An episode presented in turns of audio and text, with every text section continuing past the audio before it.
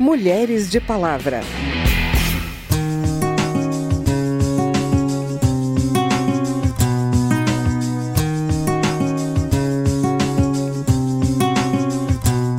Trabalhar em uma área dominada por homens, onde a mulher, especialmente a mãe, não tem muitas chances de crescer. Meu maior desafio desde o começo foi mostrar a todos que eu conseguia fazer um bom trabalho. Não faço pra buscar aprovação alheia. Se fosse pra te agradar, a coisa tava feia. Então mais atenção com a sua opinião. Quem entendeu, levanta a mão. Respeita as minas. Nesse março e sua tradição como mês da mulher, a Rádio Câmara lança uma campanha com mulheres que realizam as mais diversas atividades. É para mostrar como elas transformam o mundo quando ocupam espaços onde ainda são minoria. É para combater a discriminação que tira o direito de escolha delas e deixa o mundo mais pobre. Em profissões das mais variadas, as mulheres lutam também para serem respeitadas nos locais de trabalho. Por isso, a Secretaria da Mulher da Câmara aproveita as comemorações do Março Mulher para defender que o Brasil assine a Convenção da Organização Internacional do Trabalho, que combate o assédio e a violência sexual. Eu sou Vera Morgado e te convido a me acompanhar a partir de agora. Não leva na maldade, não, não lutamos por inversão. Igualdade é o X da questão. Então aumenta o som em nome das Marias Quitérias da Penha Silva. Empoderadas, revolucionárias, ativistas, deixem nossas. A participação das mulheres no mercado de trabalho sofreu um enorme impacto com a pandemia. Segundo pesquisa da Fundação Getúlio Vargas, entre elas, a taxa de desemprego passa de 16%, muito superior à dos homens, que está na casa dos 10%. A desigualdade de gênero nessa área também é marcada por salários menores para as mulheres e pouca presença em cargos de chefia. Todo mundo perde com isso. Você vai conhecer agora algumas mulheres que transformam o mundo ao redor delas pelo trabalho que desempenham.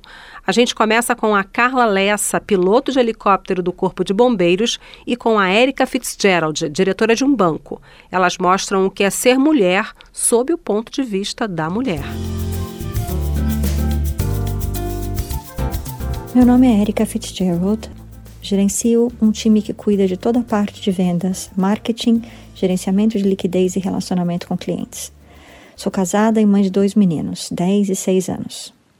Além do meu cargo no banco, faço trabalhos voluntários na, área de saúde mental e também dou mentoria principalmente para mulheres e mães que querem crescer na carreira ou se recolocarem no mercado de trabalho.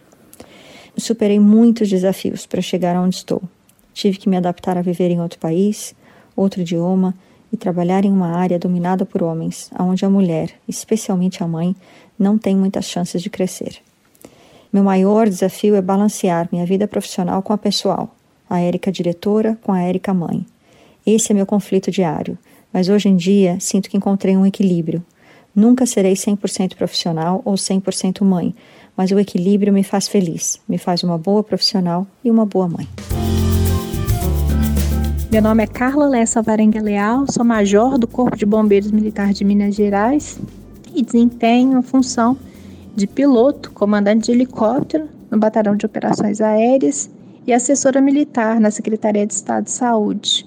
Durante esses 20 anos de bombeiro militar, alguns desafios precisaram ser superados. E o mais marcante é do período de formação e qualificação, em que muito me foi exigido de preparação física e intelectual. Mas tudo isso, de certa forma, foi recompensado pelas conquistas que eu tive ao longo da carreira. E aí a mais importante é vinculada às vidas que eu ajudei a salvar. Mas também tem o fato de eu ter me tornado a primeira comandante de helicóptero do Bombeiro do Brasil, marco histórico. Sem falar da contribuição que eu pude dar para a estruturação do suporte aéreo avançado de vida, que hoje é referência nacional. O 8 de março, Dia Internacional da Mulher, é uma data profundamente ligada à luta por uma vida mais digna, a reivindicações políticas e trabalhistas. Surgiu como um dia de mobilização de mulheres trabalhadoras em todo o mundo. A data reforça que a sociedade precisa modificar espaços no mundo do trabalho que ainda permanecem quase fechados para as mulheres. A Ana Caroline Boyd e a Silvana Naitsky são algumas das mulheres que enfrentaram essas barreiras. Meu nome é Silvana Naidsky e sou repórter cinematográfico da TV Brasil, uma das emissoras da Empresa Brasil de Comunicação.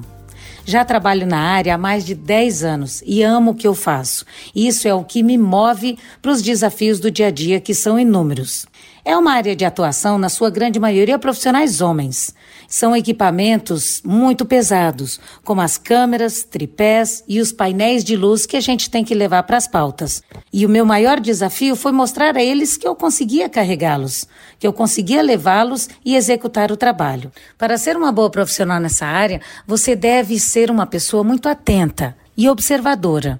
Eu acho que o meu olhar feminino traz muito isso, a minha sensibilidade por ser mulher, me ajuda bastante na minha área. A maior conquista profissional até o momento foi justamente o que eu venho lutando e batalhando desde o início: é o respeito e a admiração dos meus colegas profissionais da área.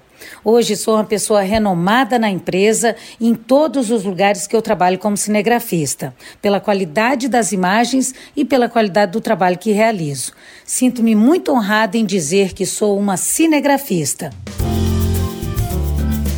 Meu nome é Carol Boyd e é com muito orgulho e uma alegria imensa que eu me apresento como a primeira mulher operadora de teleférico do Bondinho Pão de Açúcar. Essa conquista foi extremamente desafiadora porque antes de trabalhar no bondinho eu morria de medo de altura.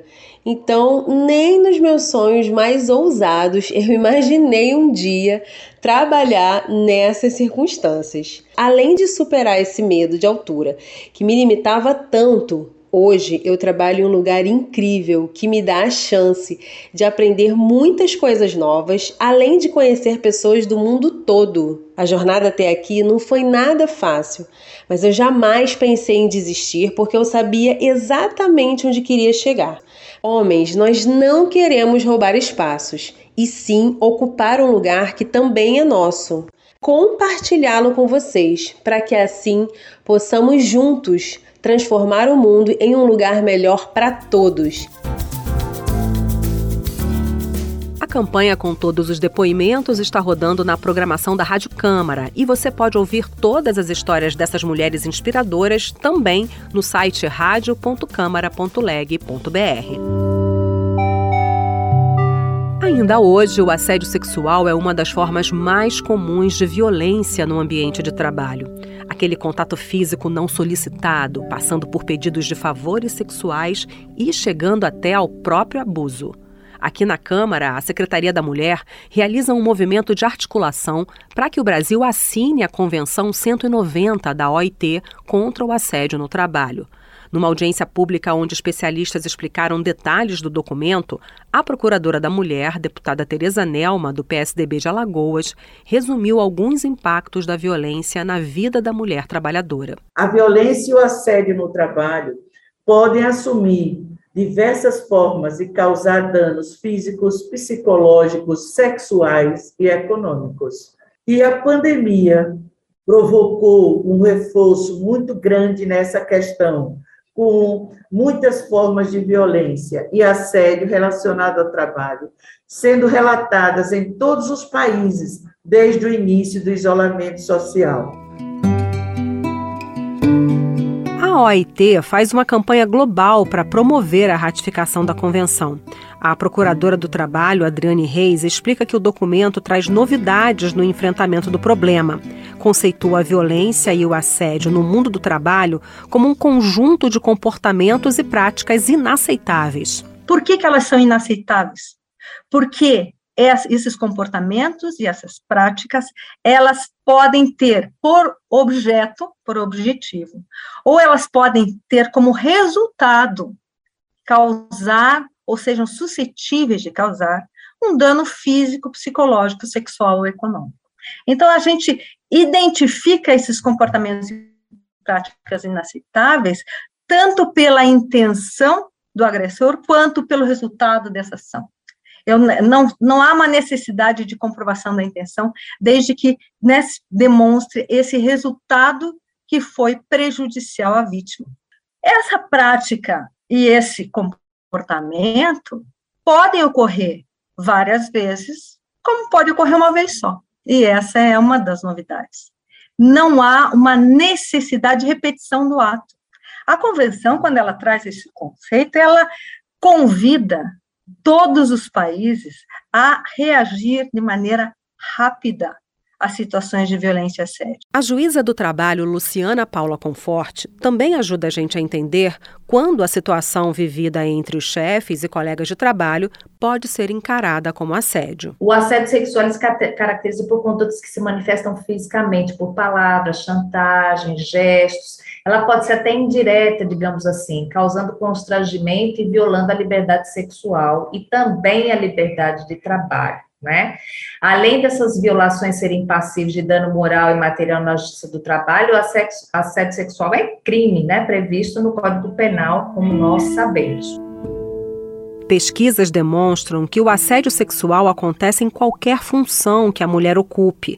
Adriane Reis afirma que muitas vítimas não denunciam porque não acreditam que o assediador será punido, porque sofrem represálias e que as instituições não costumam ter campanhas de prevenção. Na maior parte das vezes, as mulheres, quando elas sofrem assédio sexual no ambiente de trabalho, elas tendem a pedir demissão, elas tendem a sair desse, desse cargo, dessa função, e até mesmo aceitar uma remuneração menor. Houve um aumento da incidência dessas práticas dentro do ambiente de trabalho, até mesmo com situações críticas, como situações de suicídio das vítimas.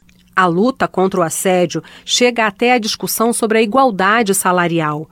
A juíza do trabalho, Luciana Paula Conforte, afirma que as diferenças salariais também representam um sério problema para as economias dos países. Então, a igualdade de gênero não é só afastar a violência e o assédio, mas também propiciar iguais condições de trabalho, de reconhecimento, para que as mulheres possam estar em igualdade de condições, inclusive na economia dos países. Tem a ver com a economia mesmo dos países, porque essa desigualdade gera muitas distorções. Há até relatórios é, feitos pelo Banco Mundial, por outros organismos, demonstrando que essas desigualdades trazem abalos aos países nesse sentido econômico.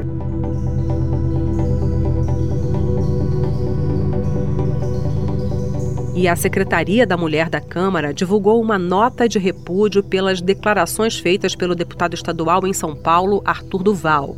A nota diz respeito ao conteúdo de áudios gravados pelo deputado durante uma viagem à Ucrânia, região da guerra com a Rússia, divulgados em redes sociais e pela imprensa, e classifica as declarações de Arthur Duval como ofensivas e desrespeitosas às mulheres ucranianas e brasileiras, dizendo que o parlamentar se referiu às mulheres de maneira leviana e fez comentários sexistas.